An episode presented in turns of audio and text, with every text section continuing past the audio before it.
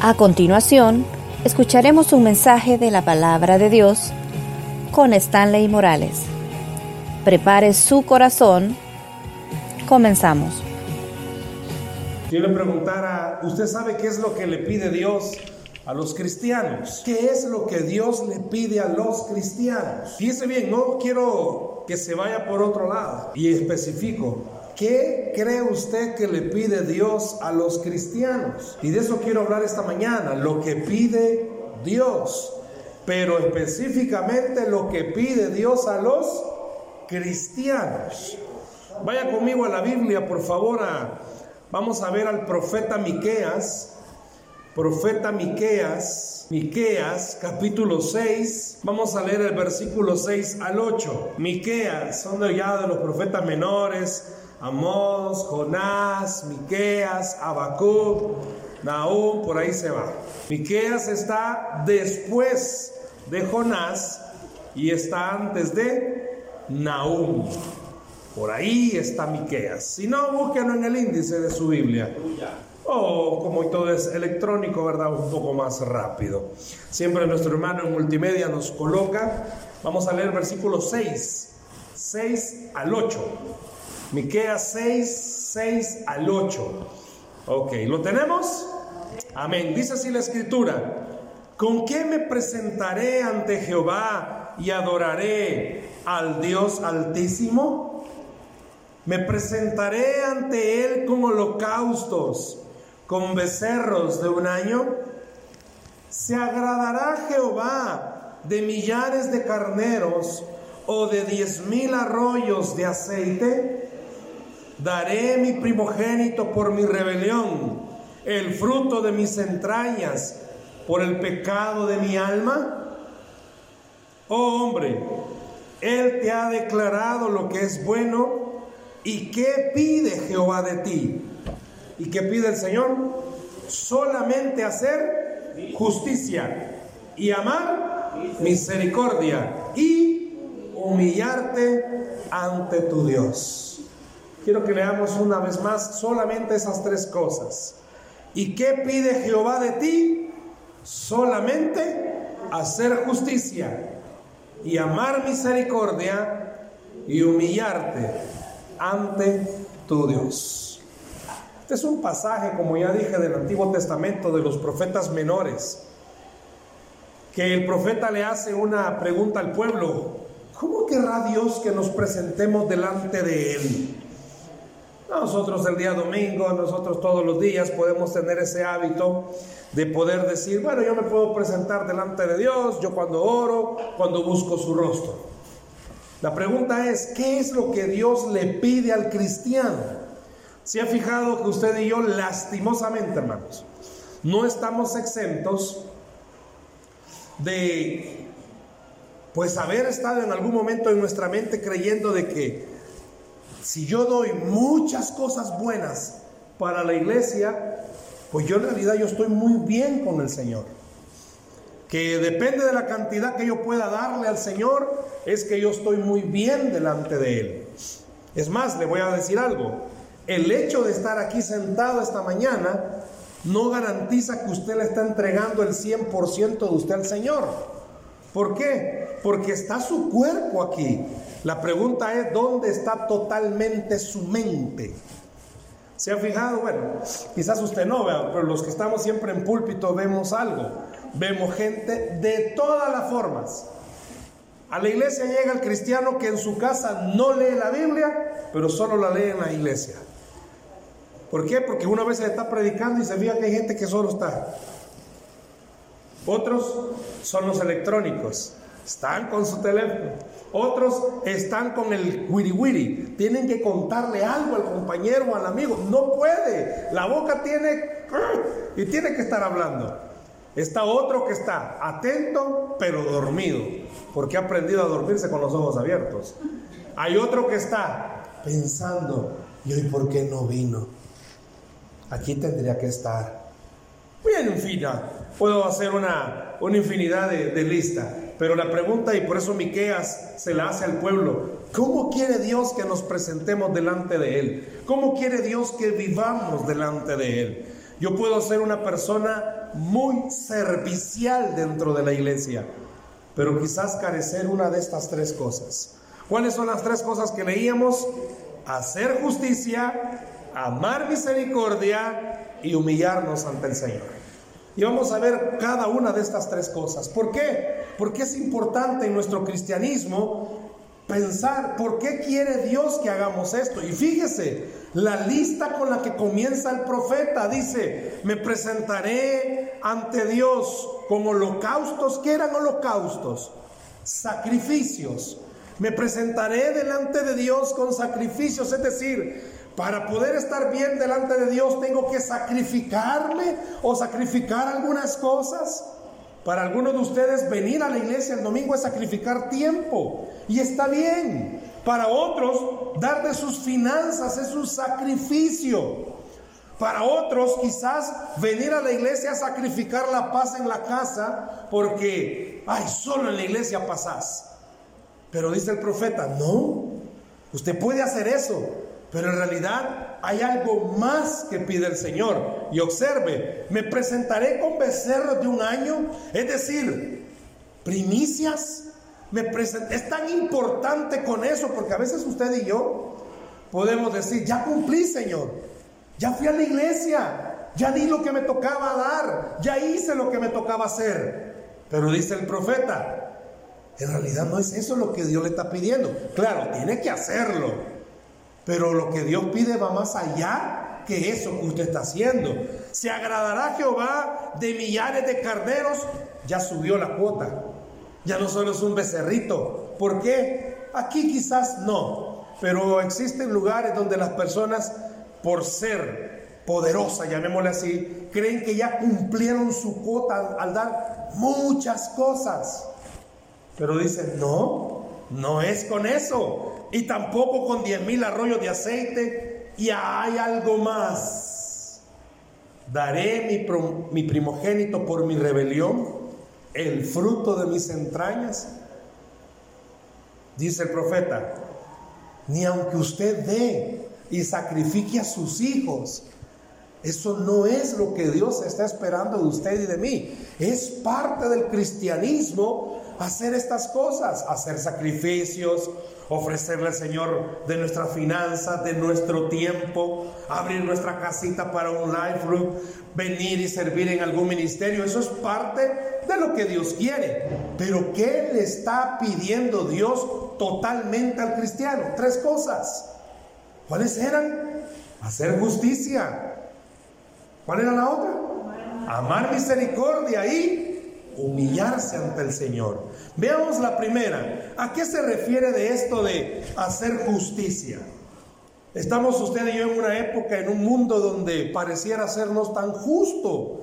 A los buenos parece ser que nos va mal y a los malos parece ser que les va bien. Voy a ponerle dos ejemplos. Por, eh, el primero, hubo un asesinato, y esto usted puede buscarlo en San Google, en Texas en una ciudad que se llama McCain. En la ciudad de McCain, en Texas, se le conoce como el asesinato del hacha. Estaba la esposa con el esposo en su hogar sumamente eh, bien, llamémosle así, pasaban momentos agradables, pero la esposa no sabía que el esposo tenía una amante.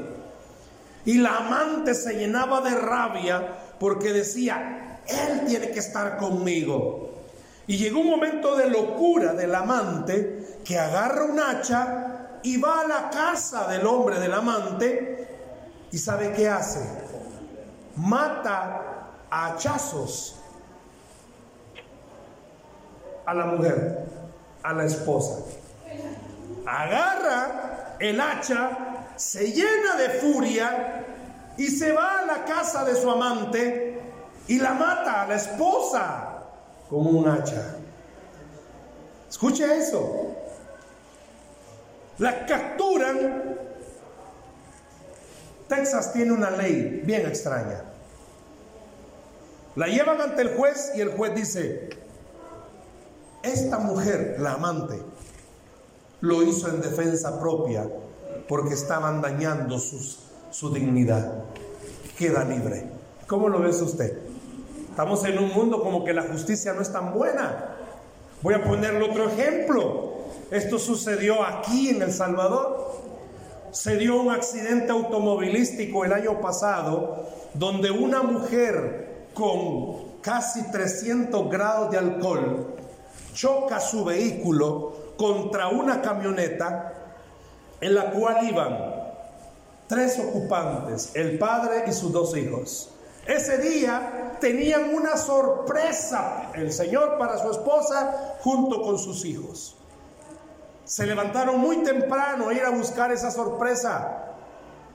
Pero la sorpresa era que se iban a encontrar con una mujer ebria manejando velozmente con 300 casi grados de alcohol en su sangre. Era tanta la velocidad que impacta la camioneta y la camioneta sale volando y mueren los tres, el señor y los dos hijos. Llegan las autoridades y a la mujer ebria no le pasó ni un solo rasguño. Pareciera ser que la vida no es justa. ¿Cómo es eso? Si hay personas que vaya aquí esta mañana, no me levanten la mano, pero yo puedo preguntarle cuántos de ustedes, hermanos, se sienten que son justos. Y que a veces la vida pareciera ser que les paga no de la forma correcta. Si esta era una buena mujer, que el que se ensatanó fue el marido que cambió. O al revés, si este era un buen hombre y la mujer se le volvió la descarnada. Parece ser que la vida no es justa. ¿Por qué? Porque los hijos dan todo su esmero, pero siempre tienen algún su papá con un tornillo suelto, que pareciera ser que no valora todo el esfuerzo y no hay justicia. No sé cuántos de ustedes trabajan y en el lugar donde ustedes laboran se dan cuenta que no hay justicia, porque una compañera es la mejor amiga de los dueños y hace lo que quiera. Nunca le dicen nada. Y le puedo seguir poniendo más ejemplos. Cosas que a usted le han pasado. Cosas que le han sucedido donde usted pueda decir, Señor, ¿por qué la vida es así conmigo? Si yo pareciera ser, vaya, muchas veces yo he tenido ese pensamiento y esa idea. Hay muchas mujeres que no pueden dar a luz y añoran un hijo. Y cuánta persona que tiene hijos los tiran, los abandonan o los matan. Esta semana veía la noticia de una mujer que capturaron porque a su recién nacido lo mató, porque no lo quería y cuánta mujer llora porque no puede tener. ¿Por qué cree y deténgase conmigo? ¿Por qué cree que el profeta, Dios, usando al profeta, le dice al pueblo, lo que quiero de ti es que, ¿qué, qué, qué? ¿Qué, qué? ¿Qué decía? Que hagas justicia, que actúes con justicia. Pues estamos en una época donde esto no existe. ¿En qué sentido, hermano? Muchas veces usted y yo hemos venido a la iglesia, hemos hecho todo lo demás, darle al Señor de nuestras finanzas, darle al Señor nuestro servicio, dar quizás nuestro tiempo al venir, pero nuestro corazón quiere venganza. Nuestro corazón quiere que se venguen, porque no me parece justo que la vida me esté tratando así. Por eso dice el profeta, Dios quiere que usted haga justicia. ¿Qué es eso, hermano? Que deje que Dios tome en su mano el control de todas las cosas que a usted le están pasando.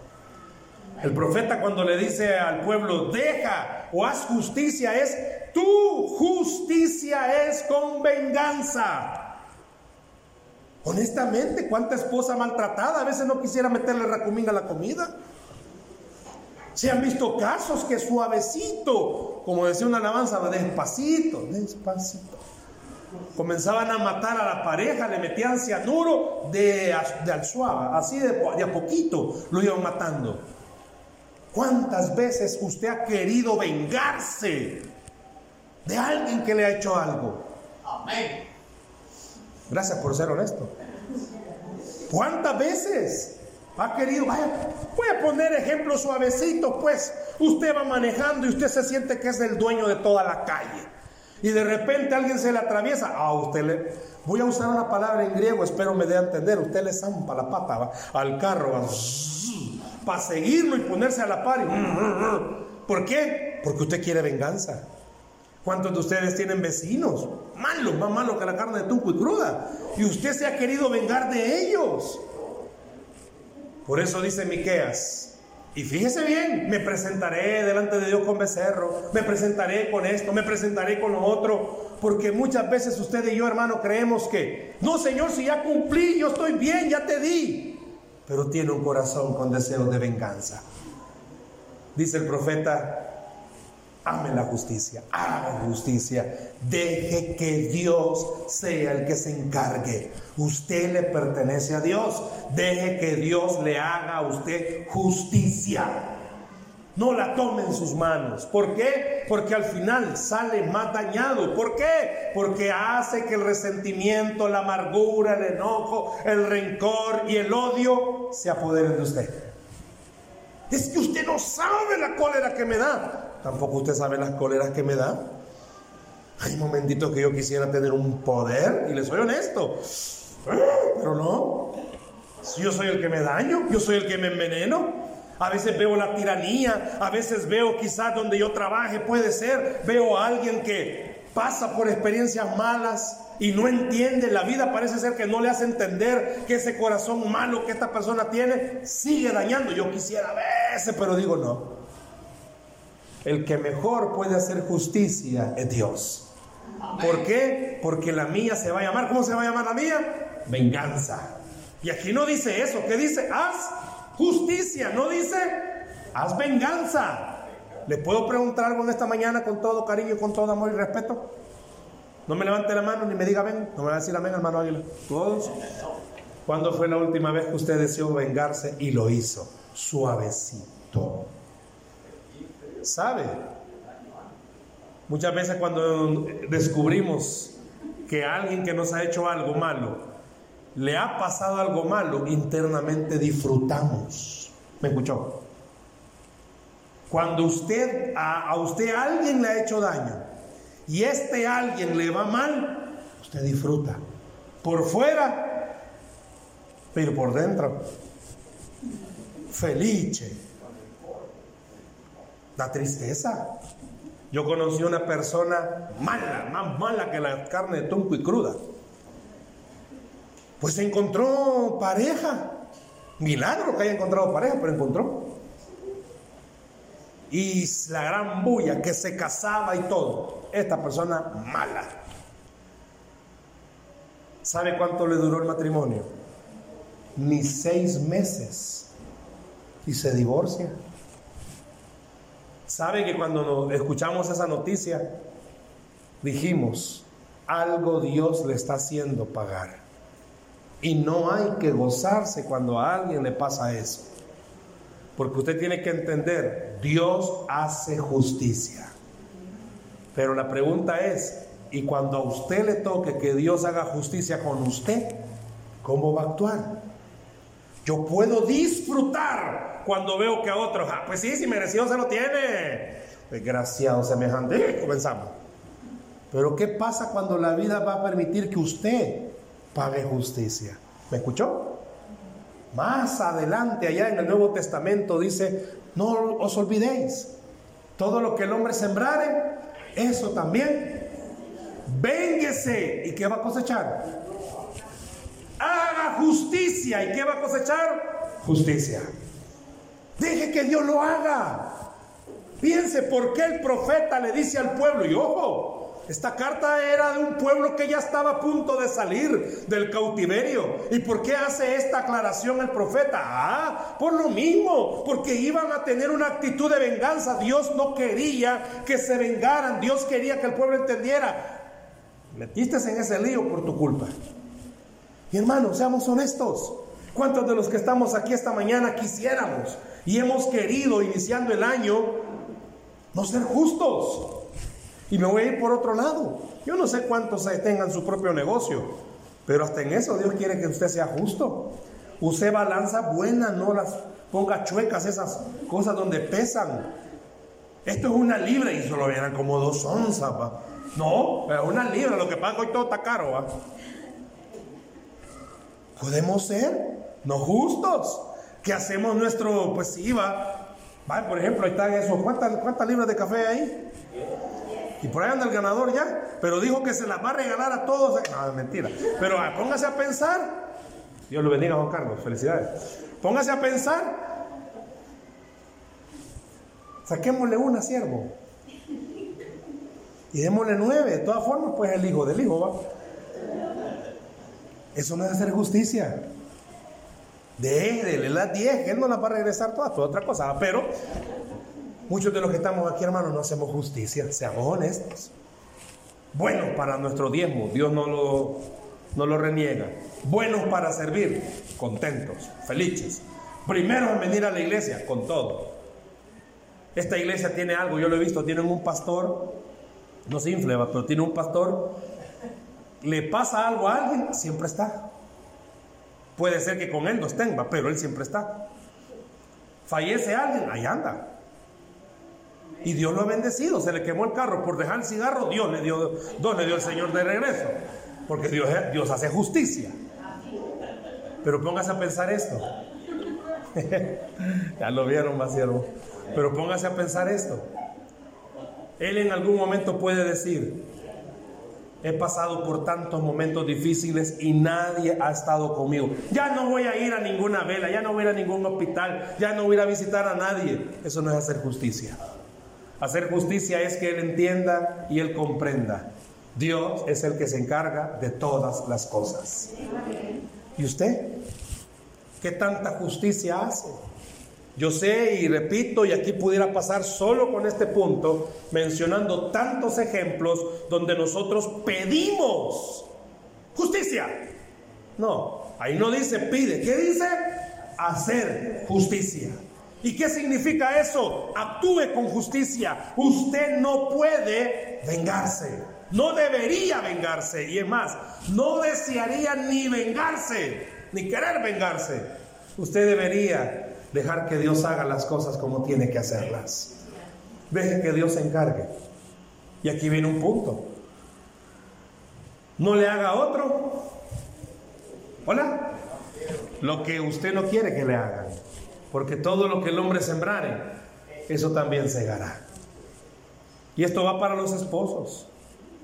Actúe con justicia con su esposa. Vea ella cómo se desvive muchas veces por usted. Solo aguantar al marido, eso ya es para un premio Nobel. Solo eso. Alguien me va a decir, ay hermano, disculpe, usted no sabe, usted es feminista. No. Es que los hombres somos chollados. A veces tenemos unos problemas bien raros. No valoramos a la... Yo no he visto. Sí, pueden haber excepciones. Pero yo no he visto mujeres que vayan por la calle viendo a otros hombres y... Cito. Yo no veo mujeres así. Puede ser, puede ser que vean algún, algún artista, ¿verdad? De cine, tipo así como, ¿cómo se llamaba este? Aquaman, así como el cuerpo que yo tengo. Entonces, ¿Se imaginaba? Pues sí, ma. Pero no. Esposas que han soportado que vayan con ella y que el esposo todavía ni disimulan, va. ¿Qué está viendo, viejo? Al diablo, no hay que perderle la vista. Aguantarlo a usted, aguantar sus hijos, el carácter de todos combinados. Hermana, yo sé que algunas veces usted ha querido en algún momento vengarse. Deje que Dios lo haga. Pero no esté orando, Señor, véngate de este desgraciado. No, eso ya es querer venganza. Si usted no sabe lo que yo he sufrido, yo no lo sé, pero el que está en el trono sí lo sabe. Y él está diciendo, haz justicia, déjamelo a mí. ¿Me oyó? Haz justicia, déjamelo a mí. Hijos que habéis aquí esta mañana, vos no sabéis todo lo que está sembrando. Yo sé que a veces tenés unos padres algo raros, algo extraños, pero me encanta esto. La Biblia, ¿por qué mandará a los hijos honrar a los padres? Pues se lo he repetido y hasta cansado, los tengo ya. trabajo con jóvenes y le digo a los chicos, es que la Biblia no le dice a ustedes honra a tu padre y a tu madre porque tengan los mejores papás. Yo tengo alumnos, bastantes chicos, que viven solo con la mamá o solo con el papá. Y a veces a ellos les cuesta honrar al que no vive con ellos porque se fueron por X o Y razón. La Biblia no dice, hijos que tienen a sus dos padres juntos, honrenlos. Dice, honralo en todo sentido. Y sabe que es lo difícil, que hay hijos que tienen a sus dos papás juntos, pero desearían no tenerlos juntos, porque viven como perros y gatos, y no dándose cariño, sino que matándose. Pero ¿por qué la Biblia dice eso? Y les digo lo siguiente, pero es que no lo hace por los papás, lo hacen por ustedes. Yo no honro a mis padres porque ellos lo merezcan, yo lo honro porque yo merezco estar bien. Así dice la Biblia. Yo no honro a mis papás porque ellos sean los mejores, no, yo los honro porque yo quiero que a mí me vaya bien. Honra a tu padre y a tu madre para que sean de larga vida sobre la tierra. O yo quiero vivir bastante. Hace poco le pregunté a los chicos, ¿hasta qué edad querés vivir? Eh, como los 80. Ok. ¿Cómo sos con tus papás? Restale la edad. Eh, como 30. ¿Me explico? Así dice la Biblia. Haga justicia. ¿Qué es hacer justicia para un joven? Honrarlos, respetarlos y dejar que Dios se encargue de ellos. ¿Me explico? Igual papás. Conozco papás que tienen hijos cosas serias. Siento como que fueran hijos de Satán, bien yuca. ¿Qué le digo a los papás? Ámenlos y dejen que Dios se encargue de ellos. Pero muchas veces usted y yo queremos, ¿qué queremos hacer? Dije, vengarnos. La vida parece no ser tan justa. Usted tira la moneda y solo la cara mala le cae. Solo la cara mala le cae. No, no, no, no, no. Deje que Dios se encargue de la justicia de sobre su vida. Amén. Ok. ¿Y qué es lo segundo que pide? Porque si no me voy a quedar solo en este punto. ¿Qué es lo segundo que pide? No le oigo. ¿Qué dice? Amar misericordia. Ah, ya cambia. Primero le dice, haz justicia. Así dice en esa versión hacer justicia así y amar misericordia. Ya muchas veces a usted se le ha explicado qué es misericordia. ¿Qué es misericordia, hermanos? Se lo voy a volver a repetir. Gracia es recibir lo que no merezco. Por gracia somos salvos.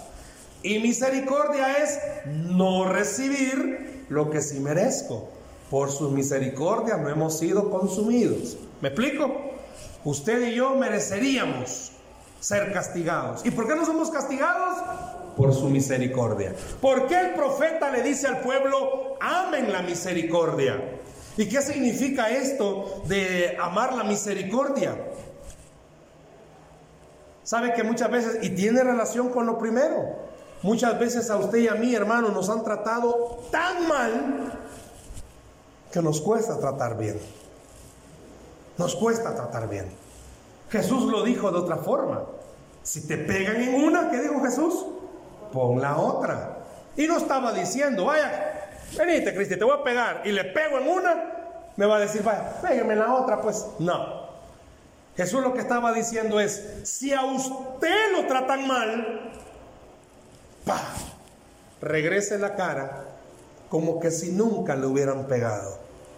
Trate bien. La Biblia dice que hay que pagar bien por mal. Nunca ojo por ojo. ¿Y por qué el profeta le dice al pueblo ama la misericordia? Porque sabe que los cristianos, usted y yo, los que estamos aquí esta mañana, debemos poner en práctica esto. Muchas veces no actuar como de verdad deberíamos de actuar. La mujer, la primera que le puse el ejemplo, ¿cómo se llamaba el estado McCain? Que llegó con el hacha y mató a la mujer. ¿Qué dijo la ley? Lo hizo en defensa propia. No, no, no, no. El profeta le dice al pueblo, amen la misericordia, es decir, pero es que usted merece, hermana, hacer todo lo contrario, dice la gente. La están tratando mal. Y la esposa sigue siendo una esposa amorosa, cariñosa. ¿Cómo le dice el mundo a esta mujer? Pamada. Pero ¿cómo le llama Dios a esta mujer? Una que ama la misericordia y una que entiende algo. Es que este baboso no es que se lo merezca, es que lo voy a tratar así porque Dios me está pidiendo que lo trate así. Eso es amar la misericordia. Muchas veces aquí en la iglesia seamos honestos, hermano. A alguien nos ha tratado mal o algo tenemos contra alguien. Ojo, mucho ojo. Si usted tiene algo contra alguien en la iglesia y finge no tener nada, Pablo lo dijo de otra forma será como metal que suena, cristiano que solo hace bulla.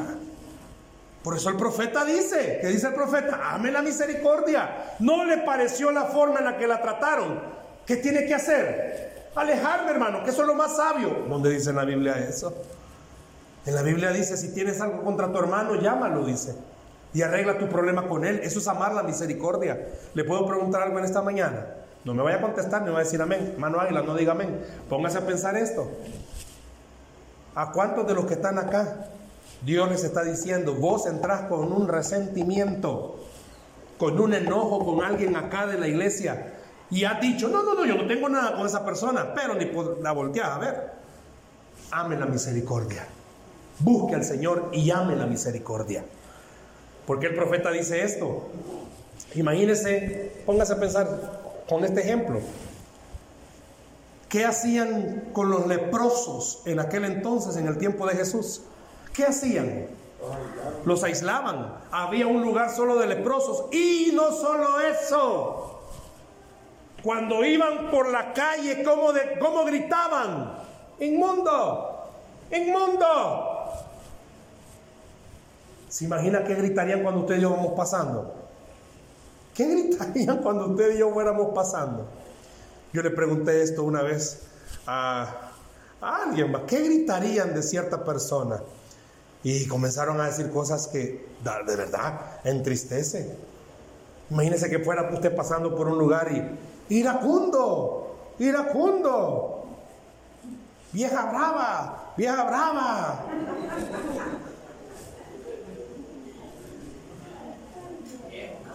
Da risa eso. No, viejo calvo no, pero da risa esto. Pero imagínese Qué duro sería que usted y yo fuéramos pasando por un lugar y que de repente gritaran, adúltero, adúltero. Ahí te hablan vos. ¿Cómo se ha de haber sentido estos leprosos mal? Primero, estaban aislados y los, y los exhibían. Qué difícil, ¿eh? resentida, resentida, y va pasando. Qué difícil. ¿Qué hizo Jesús? ¿Qué hacía Jesús con los leprosos? Los amaba. Hermano, ¿por qué dice que los amaba? Y no dice que hasta los tocaba, pues. Y sabe que uno de los contactos físicos que más demuestran amor es eso. Pregúntese lo que están casados. Si hay, hay parejas que no hay ninguna manifestación, yo no le estoy diciendo, no, pero no hay ninguna manifestación de cariño. Una tocadita de la cara, pero no para pegarle, ¿va? O tampoco una sobadita como que es chucho, ay, mi niño, mi niño, no. Dice que Jesús veía a los leprosos y ¿qué hacía? Se acercaba y los tocaba. Vaya, pero voy a poner otro ejemplo un poquito más fuerte. Había una mujer que iba a un pozo a sacar agua. Ya sabe cuál es, ¿Y a qué hora dice que iba a sacar agua? Bien temprano. Bien de noche. A la mera hora del solón. Porque a esa hora no iba nadie. Piense por qué. Al mediodía, cuando el calor estaba. Porque esta mujer le daba vergüenza. Jesús la confrontó y le dijo, cinco maridos has tenido y el que tenés ahorita no es el tuyo. Si Jesús hubiera sido salvadoreña, ¿cómo le dice? Golosa. Cinco has tenido y andás con uno que no es el tuyo. Jodida. Pero piense esto. Al mediodía sacar agua. No sé si alguna vez se había puesto a pensar en eso. ¿Por qué no dice que fue en la mañana? Porque todas las mujeres iban en la mañana o todas las mujeres iban en la tarde, pero no al mediodía porque le daba pena. Pero Jesús viene y hace algo con ella. La ama. Y no la humilla, la ama. Hermanos, por eso el profeta le dice al pueblo, amen misericordia. Usted con justicia Dios lo sabe, con justicia podría hablar mal de alguien. Y yo conozco personas que los han dañado pero siempre hablan con amor de esas personas. ¿Por qué no comienza a hacer eso? ¿Por qué no comienza a amar la misericordia y a entender algo? Amar misericordia es, ¿sabe qué es amar misericordia? Reconocer cuánto Él me ha perdonado a mí, cuánto no más yo puedo hacerlo con los demás. Si es cierto, venga hermanito, traiga lo que tiene que darle al Señor, compre más números. Vamos a dar un tiempo para que venda más números, porque esta se va a volver a vender. Vamos a vender más números. Haga todo lo que tenga que hacer. Pero de nada sirve si número uno usted quiere vengarse y número dos, usted no ama la misericordia. Es decir, no trata a los demás como usted ha sido tratado. Eso quiere decir. Trate a los demás como usted ha sido tratado. Si todos los que estamos aquí, hermanos, tenemos cola que patear o no. Pero Dios nos trata con amor. ¿Cuántas veces, hermanos, seamos honestos? Dios ha mandado a alguien a orar por usted y le ha dado una palabra, pero yo no creo que Dios le haya dado una palabra y haya ido a orar por usted. Dice el Señor, vos, semejante pecador. No, a mí nunca, bueno, a mí nunca me han dado una palabra así, va. No sé si a usted va. Que es una mujer y llegan a orar por usted. Hija, dice el Señor que a pesar de que sos una gran resentida y odiosa, Él te ha escuchado tu oración. Aunque sos pendenciera, pero Dios te ha escuchado tu. No, Dios no es así. Dios sabe quién es usted. Dios sabe quién soy yo. ¿Y cómo nos trata? Con amor. ¿De qué sirve, hermano, que yo sirva mucho en la iglesia si no tengo amor por los demás? Primera de Corintios capítulo 13, no lo busque. Primera de Corintios capítulo 13 del versículo 4 al versículo 7 enseña cómo es el amor. Sufrido, no busca lo suyo, no es jactancioso, no se envanece. Y comienza a dar una descripción. Así es como Dios esperaría. ¿Sabe que en el hogar a veces tenemos problemas de relación porque no amamos la misericordia? Qué distinto fuera que la esposa viera al esposo con misericordia. No que lo vea como, ay, mi amor, sos faltito, te voy a amar. No. Con misericordia es entender, Él es tan malo como yo. O viceversa. Hermanos varones galileos que veis aquí esta mañana, ¿cómo veis a vuestras esposas? Quizás usted a veces la ve como esclava. Vieja, no tengo agua, vaya a traerme. Porque no se levanta. Solo el 14, si es que le dieron algo, hermana. Solo el 14 son cariñosos. De ahí todos los demás usted vuelve a ser la esclava. No, ame la misericordia. Y Dios le está diciendo esta mañana, ama la misericordia. Y por último, ¿qué es lo que pide el profeta? Haga justicia, ame la misericordia y humillarte ante Dios. ¿Qué significa esto?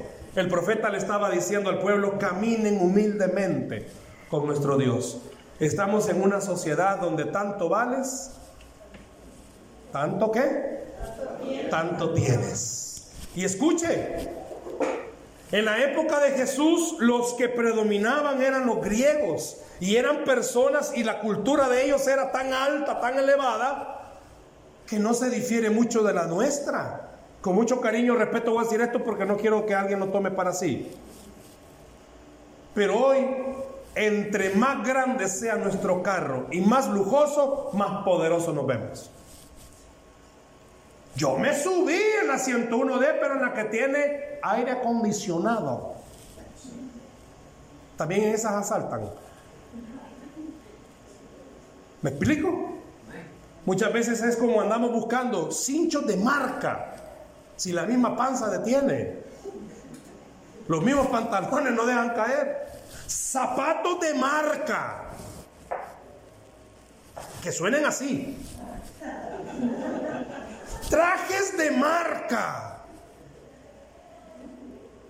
Este no sé si es de BG. ¿Conocen esa tienda? BG, variedad de Génesis. O sea, como hoy todo hay que decirlo así, vende cachea, BG. ¿Se ha fijado Hoy los celulares porque los regalan, pero entre más grande sea el celular, oh, más poder tiene. ¿Qué está diciendo aquí el profeta? Camine humildemente con Dios. A Dios no lo va a aparentar, a los humanos sí, pero a Dios no. Porque es rico en posesiones, pero pobre en el corazón. A Dios no lo va a aparentar.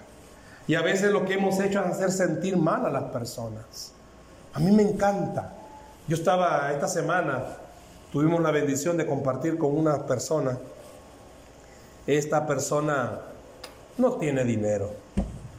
La cama de él es de, de oro macizo, él no tiene dinero.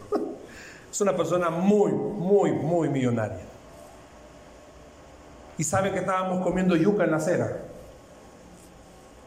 Y él con las manos agarrando la yuca y comiendo en la acera. Porque él ha entendido que lo que tiene le ha costado trabajarlo, pero viene del Señor. Y a veces usted y yo con lo poco que entendemos creemos que no es nuestro, no, eso es de Él. Eso es del Señor. Camine humildemente. Deje de ver de menos muchas veces a las demás personas. Y lastimosamente así es nuestro carácter. El mundo dice tanto vales, tanto tienes. Pero la Biblia dice que el que tiene a Cristo lo tiene todo. Camine humildemente. Muchas veces usted y yo, hermano, a veces se nos olvida. No importa dónde usted viva, siga siendo la misma persona que necesita de Cristo todos los días. Vea que hay personas a su alrededor necesitados. Y deje que el poder del Señor le haga entender a usted. No es lo que usted tiene en la tierra lo que le da valor. Es lo que usted tiene en el cielo lo que le da valor a usted y somos hijos del Rey de Reyes y Señor de Señores. Por eso el profeta ve al pueblo y le dice, mire, usted puede venir con becerro, puede venir con mil de estas cosas, y nada sirve si usted no hace justicia, no ama la misericordia y no camina con humildad.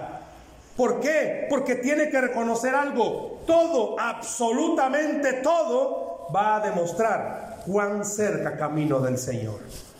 Pregúntese esta mañana tres cosas sencillas. ¿Me he querido vengar? ¿O me estoy vengando? Ah, tengo que aprender a perdonar. Ese es amar, misericordia. Y tengo que caminar dejando las cosas en las manos del Señor. Y número tres, pregúntese, ¿qué tan altivo soy? Porque esto de las posesiones no solo se refiere a, la posesión material. En la iglesia suele ser, ah, ya soy líder. Y ya miro a los demás como, oh, cristiano novato. No, sea humilde. Deje que Dios le enseñe a usted. Puede ser que usted sea líder, puede ser que sea pastor como su servilleta, pero sigo siendo lo mismo, alguien que necesita de Cristo Jesús. Que donde quiera que usted vaya, hermano, no es como, oh, sí, hello, no. Sea relajo, así como yo, no, mentira. Pero donde quiera que usted vaya, que la gente pueda decir, wow, qué humilde esta hermana. No por cómo se vista, no, por cómo es. Trate a las demás personas como a usted le gustaría ser tratado. Dice la Biblia que al que cree, todo le es posible. Den un aplauso al Señor Jesús, por favor, esta mañana. No es solamente lo que traigo para el Señor, es lo que el Señor pide de mí. Y pide estas tres cosas. Deje de vengarse, comience a perdonar y ponga los pies sobre la tierra, si lo quiere ver desde otro punto de vista. Deje que Dios bendiga su vida. Usted no va a crecer. ¿Escuchó? Usted no va a crecer espiritualmente si no hace estas tres cosas. Porque es algo que Dios le pidió al pueblo que hiciera. Cierre sus ojos, por favor, ahí donde está. Vamos a orar esta mañana.